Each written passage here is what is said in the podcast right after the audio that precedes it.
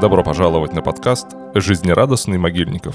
И сегодня у нас в гостях Александр Кошелев, иллюстратор, художник и музыкант. Мы находимся в студии Лакота, пишем этот уютненький ламповый подкаст. Александр, очень рад тебя видеть сегодня у нас в гостях. Взаимно, Михаил.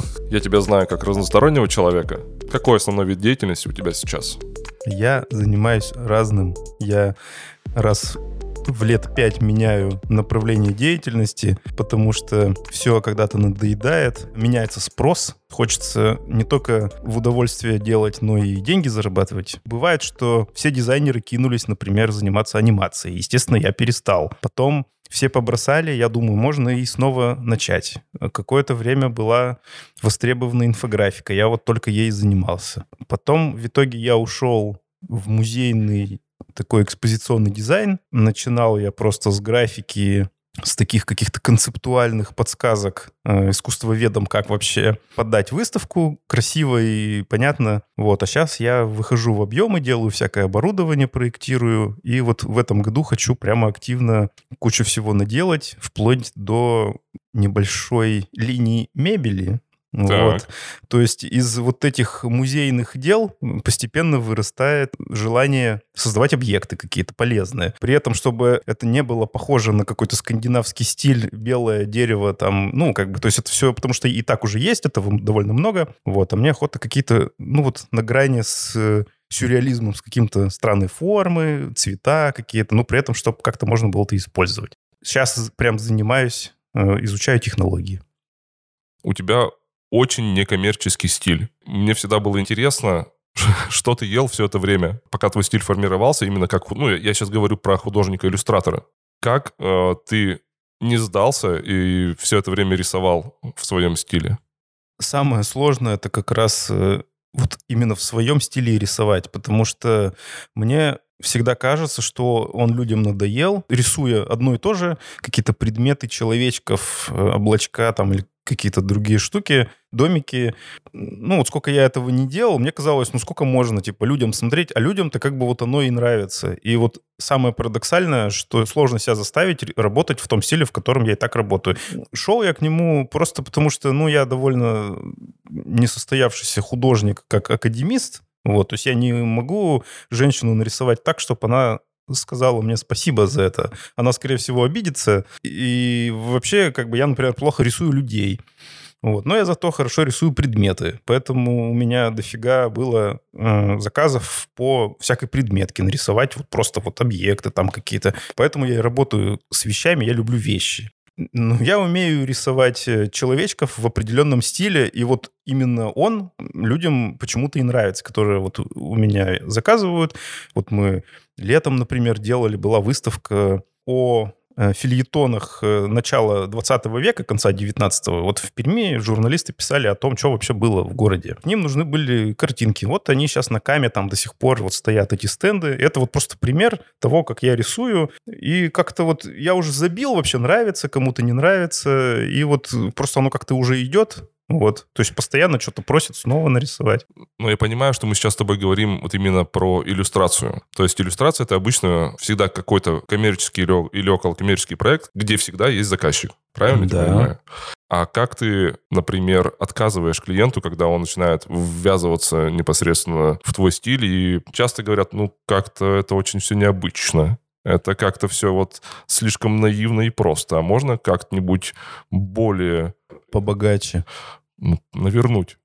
Ну, как правило, я сразу говорю, что, ну, как я думаю, большинство иллюстраторов, которые давно этим занимаются, они говорят, что вот есть я, Э, если вы заказываете у меня работу, вы заказываете мой стиль. Могу, допустим, скопировать, но я не могу создать э, в таком стиле что-то прямо вот принципиально вот свое, уникальное. И самое это главное, если это решает задачи заказчика, то как бы что ему препятствовать этому стилю? Если, ну, я присылаю картинки, я говорю, вы посмотрите, поймите, на что вы идете. Вот, у меня не самый какой-то прямо экстремальный там экспериментальный стиль.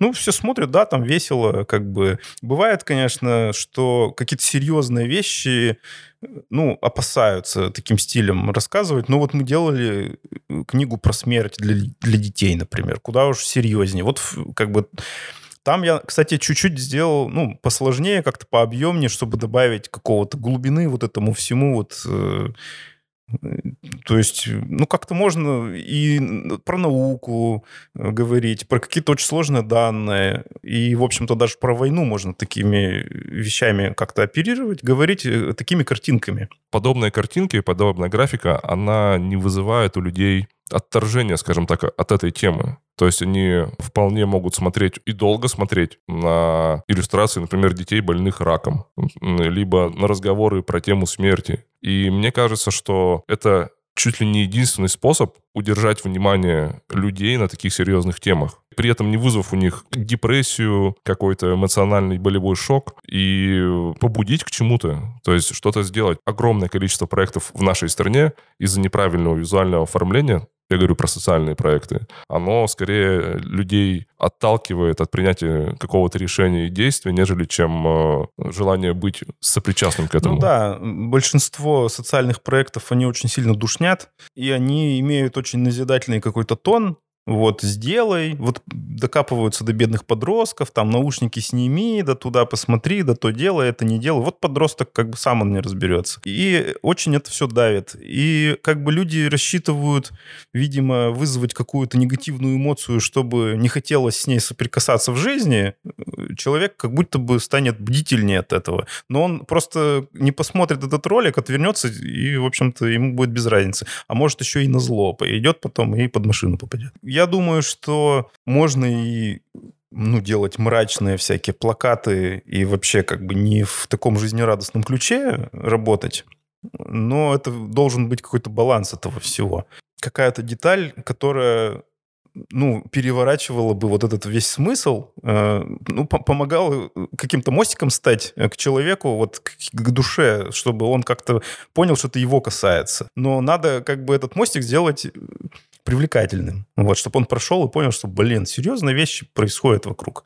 Вот, а когда ты сразу говоришь, все серьезно, все опасно, все как бы плохо, там, не ходи, не высовывайся, ну, как бы человек просто забудет моментально такой ролик. Я так считаю. Можно предположить, что, э, например, ты вот со своим стилем, со своей подачей немножко отдалился вот именно от дизайну, который ближе всего к продажам. Ну, я ведь пять лет проработал в рекламе, и, в принципе, я в тех же стилях э, делал рекламу когда-то. То есть они заходили на ура, тогда немного была другая специфика, другие немного были площадки, нарисуй, там, чтобы что-то люди делали, там шевелилось все, и как-то вот я так пять лет и проработал. Вот. Другой вопрос, что, ну, мне лично эта реклама-то ничего не дает, то есть я как бы трачу время и энергию на то, что, ну, как бы это без этого мир обойдется. Мир, конечно, обойдется и без выставок, в принципе, но я считаю их более ценными все равно. То есть там как бы в долгую игра, она подкидывает какие-то серьезные темы или просто вот очень какие-то интересные вопросы задает, чтобы люди не здесь сейчас на них отвечали, чтобы у них было что-то еще, кроме работы, кроме денег, кроме рутины какой-то, чтобы они там о высоком о чем-то подумали. То есть у нас музеев много, ну, я изнутри увидел, насколько они глубоко копают. То есть это не так, что из фонда вытащить картинки, там залежалые какие-нибудь эти рисунки там этого Родченко и повесить. То есть там прямо каждый раз делается исследование, Например, выставка, она, по-моему, до сих пор тоже у Речного где-то находится. Пермь и поезда, например. Вот, то есть всякие известные люди, типа Пастернака, которые связаны с Пермью благодаря поездам. Мне кажется, офигенный мотив. Или как-то я э, был на большой выставке в мультимедиа арт-музее в Москве. Они там 10 тысяч перебрали фотографий, чтобы сделать экспозицию, ну, там, я не знаю, из... Ну, там в, в десятки, сотни раз меньше было фоток там были важные события, но типа бэкстейдж. И, например, Гагарин полетел в космос, все из, ну, знают там несколько известных кадров э, в газете, вот, и вот они отрыли э, какие-то кадры неудачные, например. Тот же самый shot, но с другого ракурса Гагарин моргнул, например. И вот А он тоже человек. Да. И вот из-за этого, ну, то есть ты как бы приоткрываешь вообще какую-то завесу истории, это просто офигенно. Ты понимаешь, что, что история, она непрерывна, вот, что там люди э, ее создают, что это не просто какие-то факты там наштампованные. И вот, э, ну, большая часть музеев, она работает именно так. И это, ну, прикольно в этом, к этому иметь отношение. То есть у тебя всегда есть куратор, тот, кто отвечает непосредственно за саму экспозицию. Как обычно выглядит техническое задание, например, вот от, э, от музея? Это такая толстенная книга, можно сказать. Потому что сотрудник, как правило, пишет какое-то исследование. И вот это вот ТЗ называется тематика экспозиционный план. Он выбирает какую-то тему, он изучает, э, что до него там за годы было вообще уже сделано, чтобы не повторяться, и что-то новое наисследовать. Ну, я в последнее время в основном с наукой работал. У нас э, в Очерском районе выкапывали кучу звероящеров. И была ну, юбилейная дата, и вот выставка о том, как это вообще происходило, как вот из Москвы, в общем-то, довольно одиозный э, палеонтолог приехал сюда, как они пили шампанское и откапывали скелеты. И вот про это, про все рассказать надо было историю. То есть куча фоток, куча данных, куча научных открытий, описанных впервые здесь. Надо как-то это все собрать вместе с куратором в цельную историю, которая начинается, идет и заканчивается. То есть выставка это ведь не просто там повесить картинки, это ну, какое-то какое-то путешествие. Вот, в него надо войти, ознакомиться, побыть, там где-то тоже какая-то кульминация в этом есть. То есть тут какая-то драматургия своя есть. Вот. Ну вот и мы думаем, там сидим, как бы, как это, какая аудитория. Если там детская, то это вот одно. Если взрослая, то там какие-то другие какие-то решения. И вот это ТЗ, оно может писаться очень долго. То есть оно сначала дается просто вот ну, научные такие наработки, вот, а потом несколько месяцев может пройти, бывает все это быстрее, и мы вместе уже вот с сотрудниками музея что-то там друг другу предлагаем, там бывают очень жаркие дискуссии, драк не было еще. Вот. Ну, то есть это бурный такой процесс творческий, там все меняется, и все постоянно кипит. Бывает концепция полностью меняется, кто-то бросает, вообще уходит. Ну, то есть там просто как бы страсти кипят. Ну, то есть то же самое, что в коммерческом дизайне, только... Немного фокус просто другой. Бывают, ну, такие бурные разговоры о высоком, типа, да как вы не понимаете, как вот без этой картины это же величина, и вот как бы вы не, не понимаете значимость, и, короче, там вот эти оры э, на тему, какое искусство духовнее, какое ценнее, то есть это все как бы вот сюда немного смещен фокус, потому что в рекламе я уже не помню как, то есть там через другие э, способы люди пытаются выразить себя, вот. Дизайнер там, как правило, он красоту какую-то хочет принести. Там менеджер какой-нибудь, именно который с продажами работает, он, естественно, там какие-то показатели. Кому-то надо там компанию как-то вот, чтобы она отметилась, даже неважно, там, сколько она заработает, главное, чтобы там где-то было, может, упоминание, там, типа, строчка в портфолио. Ну, там всякие, всякие разные. Вот. А тут как бы немного в другой плоскости эти битвы происходят. И дизайнер зависит от того, насколько он много в этом принимает участие. Потому что просто так вот согласиться, сделайте, ну, давайте я сделаю, что скажете, так нельзя, потому что, ну, никто не знает до конца, как надо. Вот ты сказал, что на самом деле в музеях тоже много денег. Мы трезво оцениваем свои силы, мы находимся в провинции, Хватает ли тебе работы? Хватает. Э, мы с ребятами, вот кто в этой сфере работает, друг другу еще перекидываем, докидываем, как-то друг друга подтягиваем, потому что Раньше, например, я даже не представлял, как работать над выставкой без архитектора как отдельного дизайнера. Вот, то есть я как-то никогда не брался, ну я график, а потом там что-то все были заняты и как-то в меня поверили, сказали, да что ты, типа, ну напроектируй там, ну построишь, как бы, ну испугался, думаю, там развалится, кого-нибудь убьет там, и как-то сначала там сделал оборудование, потом выставку, как-то это все построилось, годы простояло, никого не убило, и как-то сейчас я уже сам делаю, ну, конечно, маленькие объемы, потому что огромный зал, например, там несколько залов, конечно, тут надо в команде прямо работать. Это ведь еще команда монтажников. Ну, тут работы много. А скажи, а вот порог входа создание графики для выставок. Вот как ты думаешь, сколько человек должен этим позаниматься, чтобы выйти на какой-то приемлемый уровень?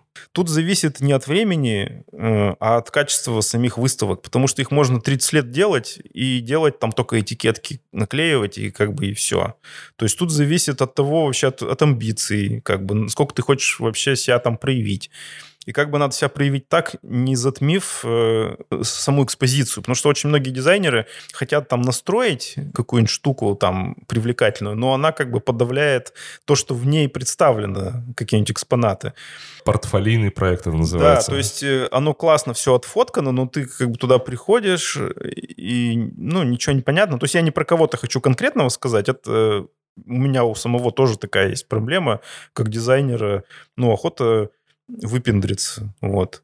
И это как бы такой путь, который надо очень много анализировать, уместно ли. Бывают выставки, когда я вообще ничего не рисую, ни линии не провел, вот. То есть только концептуально э, решали вообще, какой материал отобрать. Вот, то есть я как бы вообще не должен это делать, но бывали выставки, когда я как-то вот в это вот э, погрузился, и благодаря этому была переработана вообще концепция вся. Хотя это как бы, ну, не работа дизайнера, но мне вот... Я понял, что если делать так, как изначально задумано, будет плохо. И приходилось там спорить, ругаться, э, доказывать. В итоге все счастливы. Я правильно понимаю, что в том деле, в котором ты сейчас варишься, нужно не только hard skills, так называемые, но и soft skills, а может быть даже в большей степени, нежели чем умение рисовать. То есть умение убеждать, оно, возможно, даже нужнее, чем э, нарисовать правильно по ТЗ. Тут умение решения принимать, потому что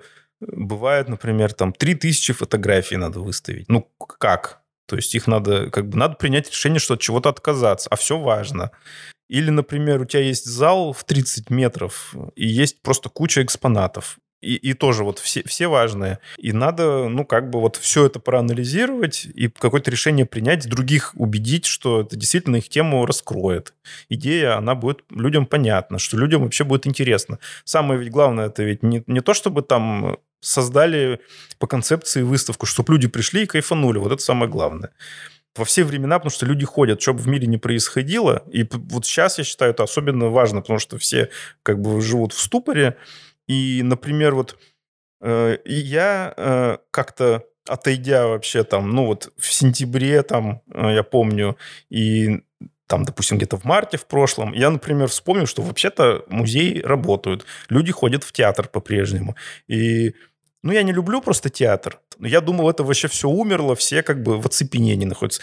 А вот оно все существует, и люди продолжают жить благодаря таким вещам. Оно их выдергивает из э, вот этого ну, ступора.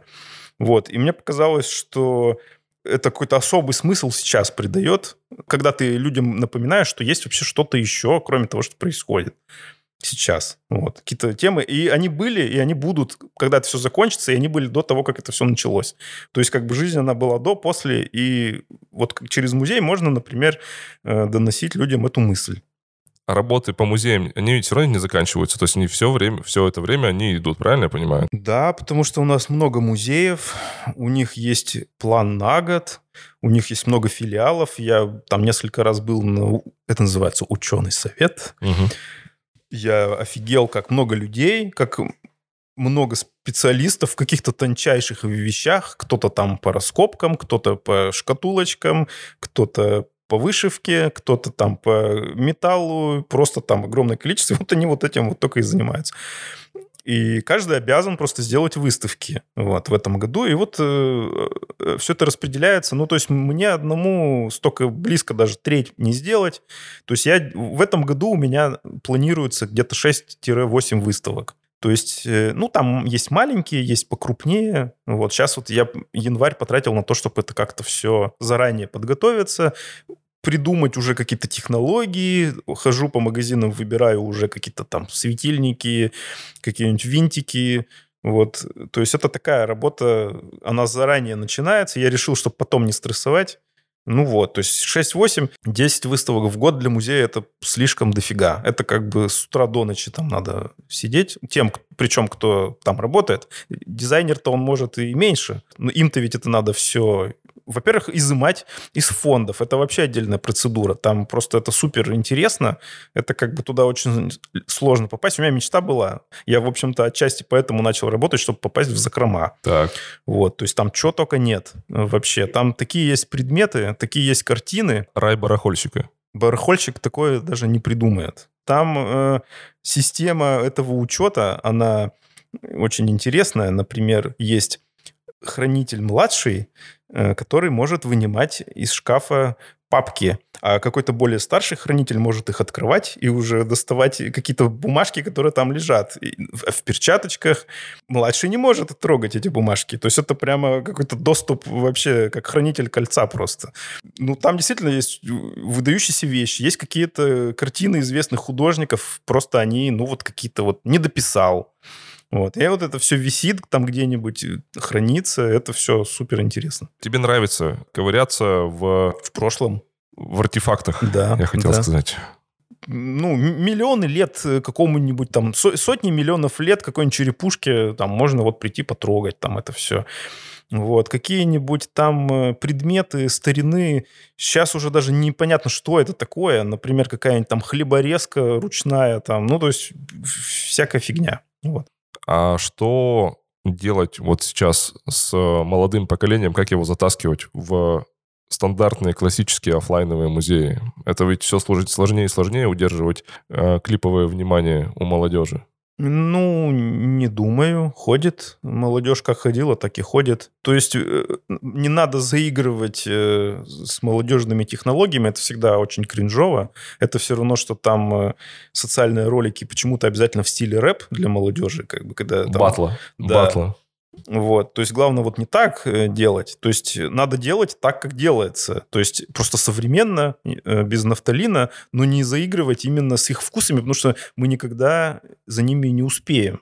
Но у нас просто сейчас повальная диджитализация. Мы сейчас во все музеи ставим проектора, мы сейчас во все музеи ставим интерактивные киоски, мы сейчас пытаемся какой-нибудь Oculus Rift вместить, впихнуть даже в самый маленький э, региональный музей, например, какой-нибудь краеведческий. А с этим что делать? Внедрять просто баланс должен быть вот я помню, много наставили этих киосков, в итоге ими никто не стал особо пользоваться, их там поубирали из многих музеев.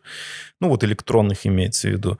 То есть э, тут главное ведь не то, что туда запихано, а как оно работает. Если это интересно, надо вот эту механику продумывать. Потому сейчас много всякого. То есть должен ведь баланс быть цифрового и материального, чтобы и руками потрогать, и глазами посмотреть, посидеть, понюхать, там вот это вот все должно быть развито, а не так, что вот мы проектор тут повесили, у нас все типа современно. Оно как бы не, не всегда дает приток вот этих вот, ну, молодежи, то есть лишь бы было интересно, лишь бы это было на их языке, неважно там какими средствами.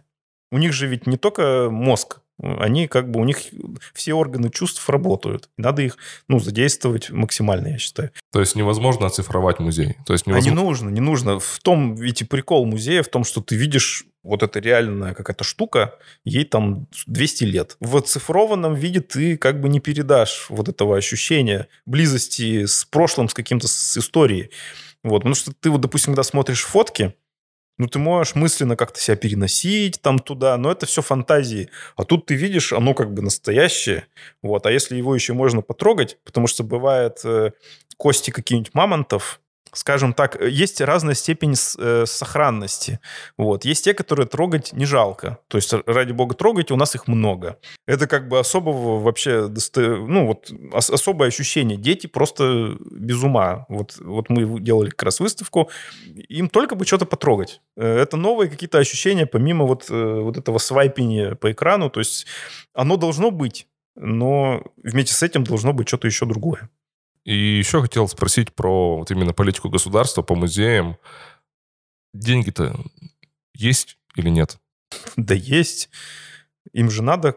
У них же культура тоже стоит в списке задач, которые они должны реализовывать. Вообще как бы народ ведь должен развиваться, и очень много выставок они абсолютно нейтральные, то есть они не преследуют какую-то идеологическую цель. Просто музеи сами должны придумывать, что показывать. То есть э, а, сами же сотрудники формируют эти темы. То есть им надо что-то там показать. Как бы столько-то выставок. Так вот они сами придумывают.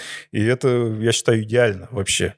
Потому что очень много фондов, там сколько, 70% вообще не показывается. Оно лежит там где-то. Это бесконечно можно просто переосмыслять и просто давать людям доступ. Вот. И в этом плане это все нормально как раз. Никаких давно уже не вижу проблем с этим. Это супер хорошо. Ну и закрывая тему с музеями, посоветуй, вот куда в Перми ты бы порекомендовал сходить и впечатлиться экспозицией? Ну, я бы напоследок порекомендовал сходить все-таки в художественную галерею, которая скоро обещает переехать. Вот этот процесс, который с восьмого года идет, наконец-то скоро он завершится. И вроде как там издание не предназначено для этого, и так все ждали переезда. А сейчас вот я недавно сходил и вот понял, как я буду скучать. Вот. И чтобы застать, например, вот это вот все, э, вот этот вот период э, последних лет, чтобы застать галерею в том виде, э, каком большинство из нас к ней привыкли, я бы рекомендовал сходить именно сейчас. Там есть куча выставок, э, ну, их всегда там очень много. Вот, они постоянно обновляются. Не буду спойлерить, э, что в этом году хотят ее туда перевести, уже в новое здание, которое за Шпагина.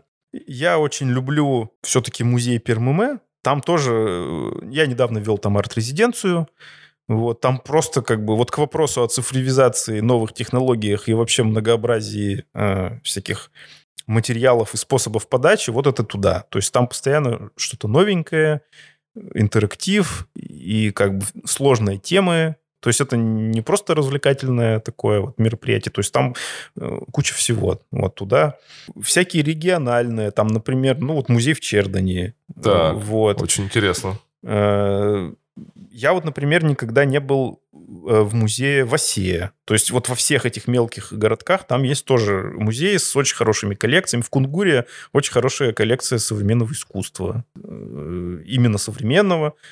Ну, ты какую-то прямо крамолу говоришь, потому что все обычно считают, что периферийные музеи, особенно региональные, например, Чердынский краеведческий музей, но, боже мой, что-то может быть интересного. А, есть сообщество, и люди в этом сообществе любят свою работу, э, любят то наследие, которое они сохраняют и пытаются людям донести. Кто-то уезжает специально дальше от центра, чтобы там заниматься вот этой деятельностью. И несет и знания, и технологии, и вот идеи. И это все работает не так, что где-то там на окраине империи там музей сам что-то создает. То есть это все ведь все вместе обмениваются знаниями, материалом, ну, как-то сообщаются. И вот поэтому оно все на уровне. Слушай, ну раз уж мы заговорили про Чердынь, я хотел тебя спросить про твои творческие проекты. И нужно ли вообще дизайнеру заниматься творчеством? Нужно как минимум для того, чтобы искать новые выразительные формы.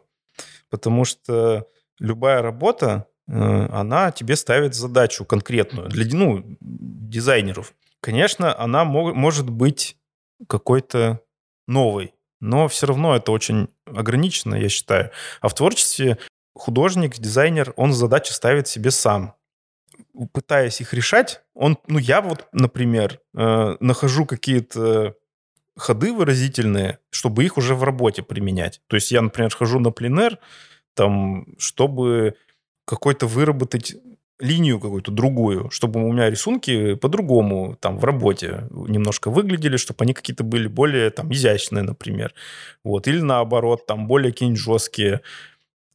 И это все как-то взаимосвязано. Вот. Плюс э, дизайн — это больше про интеллект, э, это как вот задачи решать, какие-то складывать там примерчики. Ну, я как-то так к этому отношусь. Очень часто там нету места эмоциям каким-то. Их же надо выражать. Если ты их не выразишь, ты будешь как бы, ну, куда-то их надо девать. И я вот, например, творчеством еще для этого занимаюсь. Потому что ошибочно, когда э, в работе человек Э, излишне выражает свое какое-то мнение относительно мира, там, относительно всего происходящего, свои эмоции передаю. У меня были такие попытки. В, Это... в работе ты имеешь в виду в, в коммерческих работах? Да, да. То есть все-таки э, э, этому должно быть место, нельзя сделать работу, ее не проживая. Ну, как-то так, вот она менее эффектной, что ли, будет.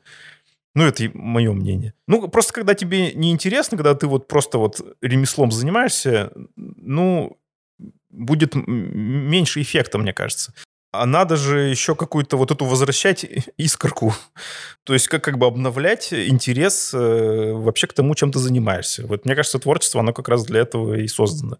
То есть просто порисовать в кайф или там что-нибудь там записать трек там какой-нибудь. Это все как-то другие нейроны нагружает вот, мозга. У тебя, получается, вся кора более как-то равномерно там светится замечание по поводу творчества. Творчество почему-то твоя аудитория, она оценивает с большим энтузиазмом и с большей вовлеченностью, нежели чем твое профессиональное портфолио. Что меня всегда удивляло в B2B сегменте, особенно вот мы постоянно в нем работаем, там бизнес-то-бизнес. Тебя не поругали, значит, твоя работа выполнена отлично. И вот мне кажется, что когда дизайнер пытается в какие-то личные проекты, он все-таки получает больше вот этой вот эмоциональной поддержки от его окружения, потому что все время рисовать для бизнеса, ну, как по мне, это нужно иметь такой очень сильный внутренний стержень, чтобы продолжать этим заниматься. Я думаю, тут все то же самое. То есть я думаю, что чем бы человек ни занимался, он все равно рано или поздно приходит к тому, что ему нужны зрители, нужны какие-то коммуникации, чтобы дать обратную связь вообще. Потому что просто так это все делать, ну, надо либо очень любить это, ну, либо переставать. если человек обратную связь не получает, ну, как бы ему сложно продолжать. И, если честно, в творчестве примерно все то же самое. То есть сейчас же люди потребляют очень много всякого контента, очень качественного. А художник, он там месяц писал картину, условно, создавал какое-то произведение. Думал, переживал. Ну, и его просвайпали как бы среди еще более навороченных. Там, ну, кто-то, может, там что-нибудь написал. А художник даже и не узнает, э, что понравилось. У людей нет привычки часто говорить о том, что как здорово. И очень часто, когда перестаешь заниматься чем-то, разочаровавшись, потом узнаешь, что вот а, тебе говорят, а что мы следим, а ты почему перестал делать, например? Я говорю, так ну, я откуда знаю? Кажется, что никому это не надо, никто же ничего не говорит, вот. Лайкайте. Да, и как бы с одной стороны лайк не определяет, э, это не единственное, для чего, естественно, делается. Это все делается не только ради одобрения, ради... Ну вот даже, например, поругать это тоже ведь обратная связь. Это причем иногда даже более энергичная обратная связь. Она ведет к каким-то дискуссиям. Но когда полное равнодушие, оно, конечно, не способно творческую мысль совсем остановить, потому что у художника, ну вот он мысли свои фиксирует таким способом иногда. Вот, у него что-то там накипело, он это зафиксировал, подумал об этом и как бы и проехал. Так появилась какая-нибудь работа о чем-нибудь эмоциональном, например. Ну, то есть тут из многих факторов э, складывается, зачем это. Но обратной связи ее, мне кажется, везде мало. Что в бизнесе, что в искусстве, что в любой сфере, мне кажется. Вот. То есть надо очень хорошо выстраивать с аудиторией какой-то контакт, не только через то, что ты делаешь как профессионал. То есть надо как человек с ними как-то еще общаться. Вот тогда будет обратная связь. Я вот помню твои мультфильмы, который ты рисовал сколько лет назад? Наверное, еще 10. 10.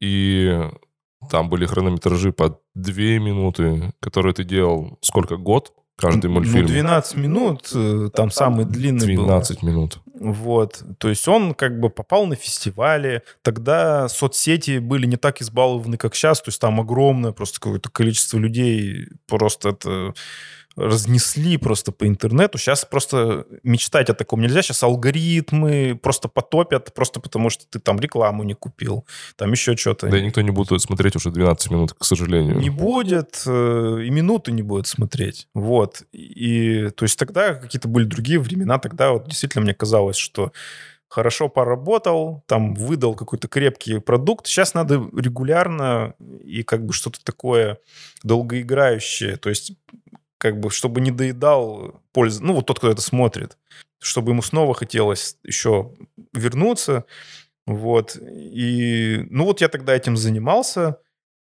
Потом не могу сказать, что я перестал совсем. То есть я сейчас как бы делаю всякие, начинаю снова делать мелкие всякие промки там для разных целей. Ну, для своих, как бы раскрутить как-то по-другому свое творчество. Не просто там постить картинки. У меня как-то больше даже на тексты, которые я сейчас стал писать, э, люди реагируют, чем на сами работы. Вот. То есть, как бы благодаря текстам, именно каким-то вот от себя. Мне всегда казалось, ну, что про себя писать, как бы это такое, типа, нарциссизм такой, а людям вот это интересно. Поэтому, потому что они понимают, э, как бы, вот контекст благодаря этому, что это все на чем-то общечеловеческом основано, и тогда они вовлекаются. То есть им мало непосредственно твоей руки, которая нарисовала иллюстрацию, им нужно еще услышать твое мнение? Ну, мнение, какие-то истории, как шла мысль. Потому что очень часто именно вот этот ход мысли-то и близок людям. А через саму работу, какую-нибудь картинку или какую-нибудь анимацию они могут и не уловить. Пишешь, вот у меня то-то произошло, я вот тут думал и придумал. Как бы люди думают, блин, а у меня было такое же. И как бы и какая-то связь возникает. И вот это вот как-то так очень ценно. Если зайти к тебе, например, там в соцсети и так далее, там постоянно можно увидеть обычный пленэр где-нибудь в Чердане, да. лодочки на реке Колве. У нас все рисуют пятиэтажки только в формате хтони. Если рисуют э, деревни, то это всегда какая-то унылая, заброшенная, богом забытая деревенька в Сибири. Ну, разные бывают форматы. Бывают очень няшные деревни, э, что вот есть город омерзительный, а есть вот, смотрите, деревня, как бы тут, тут душевно, тут бабушки пекут булочки, как бы сирень, тут как бы наоборот перекос в сторону такого, ну, романтизации излишней. Ну, пленеры не популярны, потому что это нафталин, э, то есть это все уже было много раз, и к сожалению, я очень просто люблю, я э, люблю не только заниматься, но я редко, на самом деле, я летом только этим занимаюсь, но я очень люблю смотреть, то есть я хожу на выставки, там березоньки какие-нибудь маслом, то есть это же ведь вообще уже для многих э, просто холст масла, два ругательных слова, вот. А мне всегда нравилось э, и будет нравиться. Просто это, ну, люди чего-то требуют более отвечающему их ну, вызовам, с которыми они в действительности сталкиваются. Потому что, ну, деревня, как бы, это какая-то все равно замкнутая. Вот если ты там живешь, допустим, ну, может быть, ты как бы с большей силой оценишь эти картинки. Вот. Но это ведь просто про другой мир. Люди полжизни пытались оттуда уехать, а ты их туда обратно возвращаешь. Ну, как-то так. То есть э, это скорее какое-то избегание э, остроты действительности, мне кажется. Вот. То есть сейчас же ведь люди живут не в деревне, они живут совсем, у них другие проблемы. У них ведь нету задач там сено накосить и дрова наколоть. Сейчас больше какие-то социальные проблемы, особенно вот после карантина, который до сих пор вот э, многое разрушил, многие связи социальные. Люди как бы больше вот этим... Э, заняты сейчас вот восстановлением вот этого всего. Картинки березок, ну, я не думаю, что они как-то этому способствуют. Это, конечно, ну, мои фантазии, но по ощущению просто люди, люди ищут другого. Вот. Если понять, чего, можно ну, это им дать. Это будет следованием интересам зрителя? Это же тоже не совсем про творчество. Так тут непонятно. Тут интеграция какая-то нужна во всем. Э, если ты будешь делать то, что от тебя хотят, ты будешь, скорее всего, продукт выдавать несколько урезанный. То есть он как бы не в полной мере будет ну, жизненным, потому что ты сам этих эмоций не испытываешь, хотя и, и требует. Но это несколько будет и такой лицемерием все равно. Но э, если ты любишь что-то специфичное люди нет, ну, как бы, ты сколько угодно там им это показывай, но они вот, вот им не нравятся. Как бы ты с этим тоже ничего не сделаешь. И мне кажется, тут баланс в том, что ну, надо, если ты что-то делаешь, надо это любить. Вот, рано или поздно, ну, время вообще меняется. И рано или поздно вкусы все, как бы, они тиражируются кем-то. То есть то, что ты делаешь, когда-то становится популярным и перестает. Я просто наблюдаю вообще за жизнью многих художников, как правило, вот они вот как начинают что-то делать, они всю жизнь этим занимаются, просто им в кайф. Они себя в этом нашли. Но времена требуют иногда другого. Вот. Когда, например, соцреализм э, только разрешен. Заниматься концептуальным искусством, как ты его не люби, ну, как бы вот тяжело. Можно, но не приветствуется. Да, но это не значит, что надо его бросать. Какой баланс между быть конъюнктурщиком и быть индивидуалистом? То есть э, заниматься насилием и заставлять людей есть то, что любишь ты, это, я считаю, конъюнктура с другой стороны. Это как бы такой диктат э, художника, диктат э, меньшинства над большинством. Вот. И, ну, насильно мил не будешь. Если твое, как бы, искусство правда не любят, ты как его не продавай, как ты его не описывай, его не полюбят. Но, но если ты поймешь, что любят другие, и как-то интегрироваться, то есть не отступая от себя, то как бы это, это просто вопрос коммуникации. Это все равно, что... Ну, везде же есть какие-то правила в любом сообществе. И ты ведь не можешь просто так прийти в сообщество и сказать, вот любите меня. Я там люблю один футбольный клуб, и плевать то, что вы все любите тут другой. Как бы тебе скажут, ну, чувак, как бы у нас тут интересы, ты с другими интересами. И как бы если поискать какие-то ну, способы соприкосновения, ну, вообще, например, футбол в целом. Не какой-то конкретный клуб, а вообще про футбол. Ну, как бы, в принципе, шанс появляется. Это ведь не значит, что кто-то из них там отступил от своих пристрастий. Просто со временем, как бы... Тебе самому тяжелее трансформироваться, скорее всего. Ну, типа того. Так мало сейчас про это разговаривают. Сейчас все э, разговаривают про как стать кем-то за 100 дней и начать зарабатывать как стать иллюстратором и продать свои первые иллюстрации вот прямо послезавтра. Мне кажется, готовый кейс э, научить продать вторые иллюстрации. Второй раз тому же самому клиенту. Да, да. Это еще сложнее.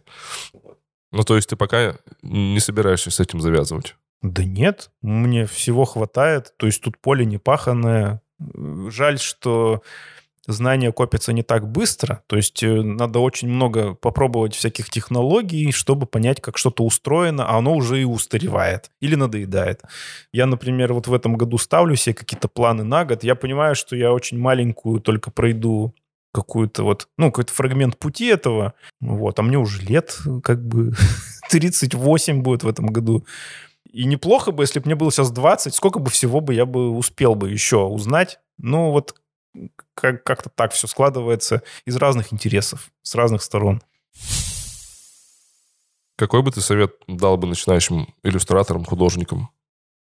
Идти туда, где интересно. Потому что когда ты начинаешь что-то рисовать, потому что за это много платят, ну, ты как бы рано или поздно все равно в какой-то упрешься потолок, и тебе и больше и не заплатят, потому что ты не развиваешься из-за того, что тебе изначально это не очень, ну, близко. И как бы у тебя уже часть жизни прошла, и это как бы тоже такое, ступор какой-то начинается. Ну, то есть это вопрос о долгосрочной мотивации. Ну, и обновление этой мотивации. То есть это, если не идет, так может и не надо делать этого. Вот. Потому что нет ничего хуже художника, дизайнера или иллюстратора, который вот как бы одно и то же делает просто потому, что за это платят, но он это не любит.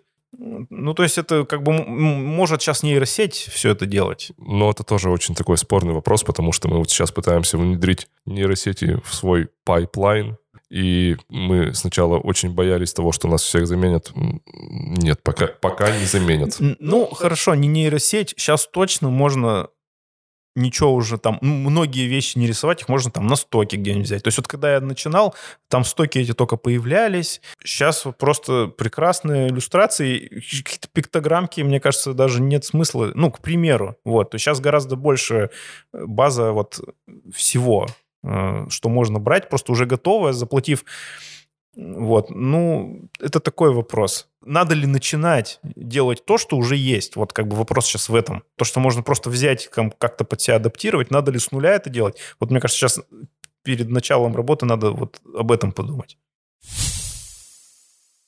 Прочитал я твой один пост про то, что ты уходишь из э, школы «Точка», в котором ты работал сколько? Ну, с 13 -го года.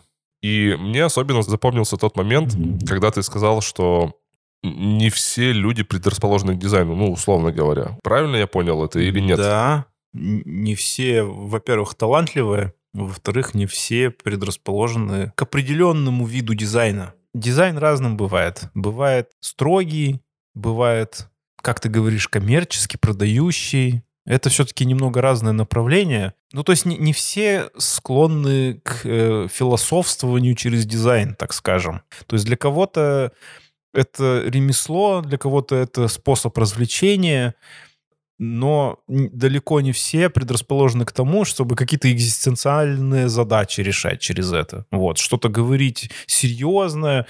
У нас просто, у многих, кто там работал изначально, изначально была какая-то идея, что ну, дизайном вообще можно изменить мир. И вот как-то столько лет спустя э, я понял то, что как будто бы и не надо его менять. Вероятно, мир уже изменился сам, а в чем-то, ну, мне показалось, что я э, проглядел вообще вот этот момент, что я преподаю то, что уже где-то в прошлом осталось. Просто я, например, помню там десятые годы начала, когда дизайн стал популярным, и его делал вообще, ну, каждый ленивый. Вот, то есть он был везде, и заказчики не понимали, какой дизайн хороший, какой плохой.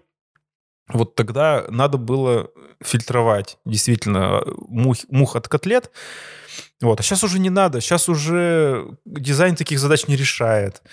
Вот. То есть он гораздо более сейчас прикладной. Вот. Он может быть абсолютно любым. Сейчас э, люди гораздо более образованные, чем тогда. Вот, я считаю. Им уже не надо так много объяснять, как правильно, как неправильно. Вот, и надо как- как-то все менять, короче говоря. Ты считаешь, что у людей появилась насмотренность? Да, появилась насмотренность, и у них появились инструменты, они сами могут это делать. И просто самое главное открытие, что большинство школьников-то не хотят а им другого сейчас надо. Их там заставляют то, там, пятое, десятое, ЕГЭ там у них, там какие-то всякие разговоры о важном, там, э, всякое от них хотят, чтобы они взрослее стали раньше, чем им надо. А ты им еще тут дизайн как бы впихиваешь. Вот. И в то же время э, ему нельзя научить ведь поверхностно. То есть в него надо погружаться. И это как бы такое нагромождение всего получается. В принципе, механически можно там дельфина научить картины писать и какие-то произведения делать. Но он не, не, может и не полюбить это. И надо ли этим насилием заниматься? Короче, это такие вот какие-то вот противоречия. В списке обязательных тем, про которые я хотел поговорить, это важность и нужность переезда из вот регионального города, как Пермь, куда-то, например, поближе к центру, там к, все едут в Москву, для своей карьеры. Вот скажи, пожалуйста, это вот актуально в данный момент? Ну, я вот не переехал, и не то, чтобы я всем советую так же поступать. Я думаю, переезжают не ради технологий, а ради людей. Вот.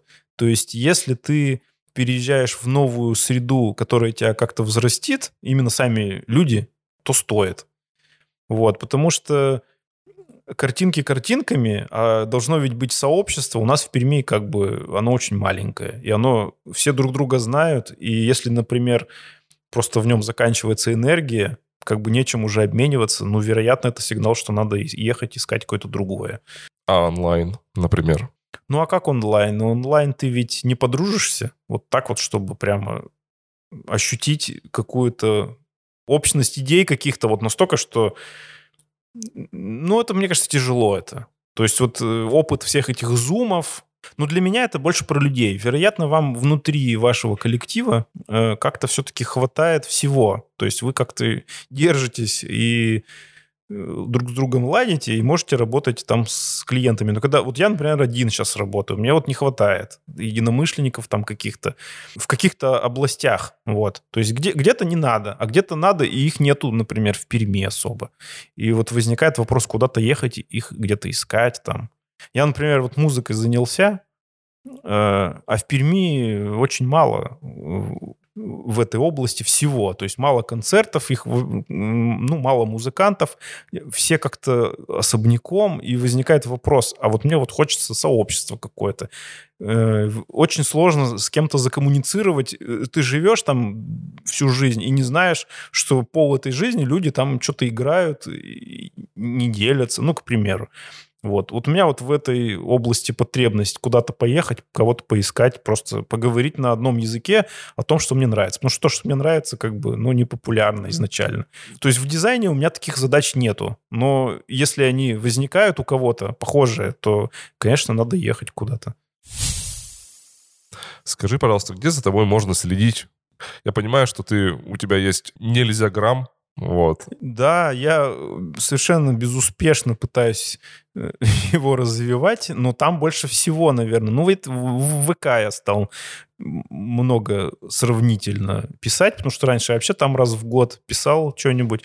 Сейчас я стал писать тексты, людям нравится, люди много в личку пишут. Э, то есть я как бы пытаюсь о своем творчестве писать с каких-то более широких позиций. Вот. И чтобы людям было куда себя вместить. Вот, в мое вот это вот, э, в мою писанину. Чтобы они себя могли в этом тоже увидеть. Я как бы пытаюсь не только о каких-то индивидуальных опытах писать, а вообще вот как бы мы же все в одном бэкграунде живем, и как вот он приводит к тому, что я там сделал, например. Вот, то есть э, я как-то много чего уже написал, просто сейчас буду постепенно публиковать вот это все. Ну вот ВК, э, нельзя грамм, Два основных таких пока канала. Но мы обязательно добавим ссылочки на, на все это волшебство. Александр, спасибо тебе за то, что пришел к нам. Спасибо, что позвал. В выходной. Посидели, потрещали. Классно.